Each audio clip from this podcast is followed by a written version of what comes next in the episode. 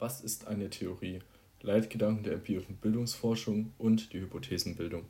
Eine Theorie ist im strengsten Sinne ein System von Aussagen, das mehrere Hypothesen oder Gesetze umfasst.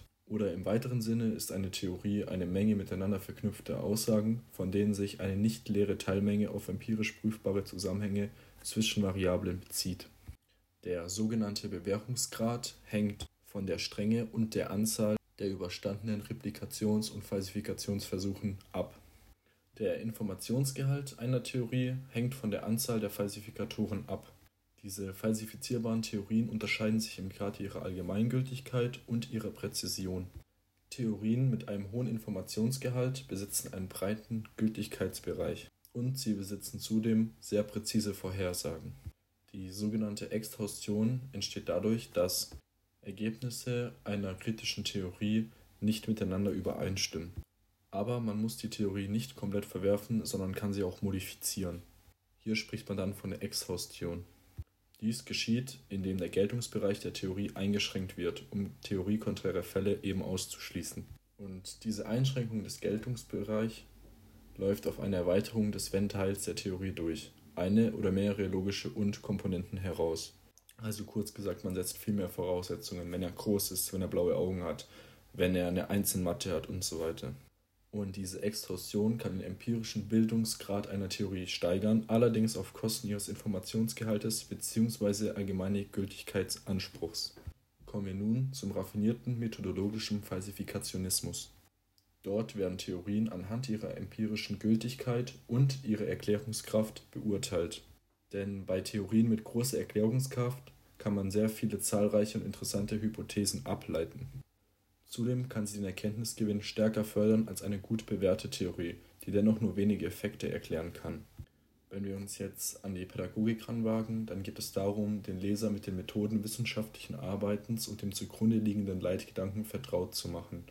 Dort gibt es zum einen den Entstehungszusammenhang bzw. den Entdeckungszusammenhang.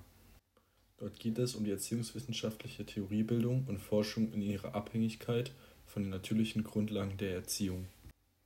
Dann gibt es noch den Begründungszusammenhang, der innere Zusammenhänge von Erziehungswissenschaft und ihren methodologischen Ausrichtungen beschreibt. Und als letztes gibt es noch den Verwertungszusammenhang. Das ist eine pädagogische Forschung, welche die Wirkung der Erziehungswissenschaft im gesellschaftlichen Kontext widerspiegelt. Kommen wir nun zu der Wertneutralität im Begründungszusammenhang. Die Prüfung von wissenschaftlichen Theorien soll gemäß kritischem Rationalismus methodisch angeleitet anhand von Daten erfolgen. Dies soll ergebnisoffen und wertneutral stattfinden.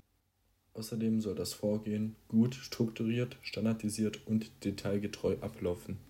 Um der Objektivität entgegenzuwirken, ist es auch wichtig, dass Fachkollegen die kritische Prüfung und Replikation durchführen.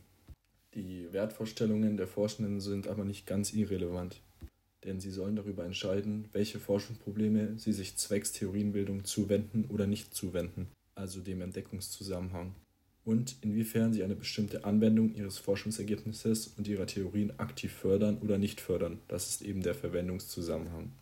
Kommen wir nun zur Definition einer Hypothese.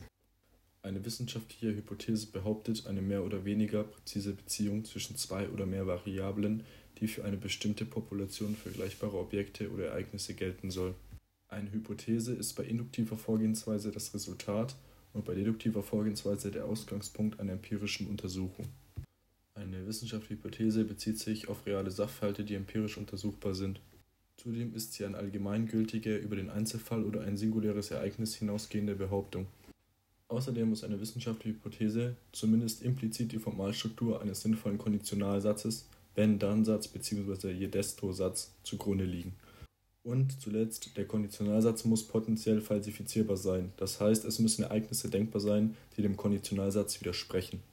Die zum Wenn-Teil einer Hypothese gehörende Variable bezeichnet man als unabhängige Variable die zum Dann-Teil gehörende Variable als abhängige Variable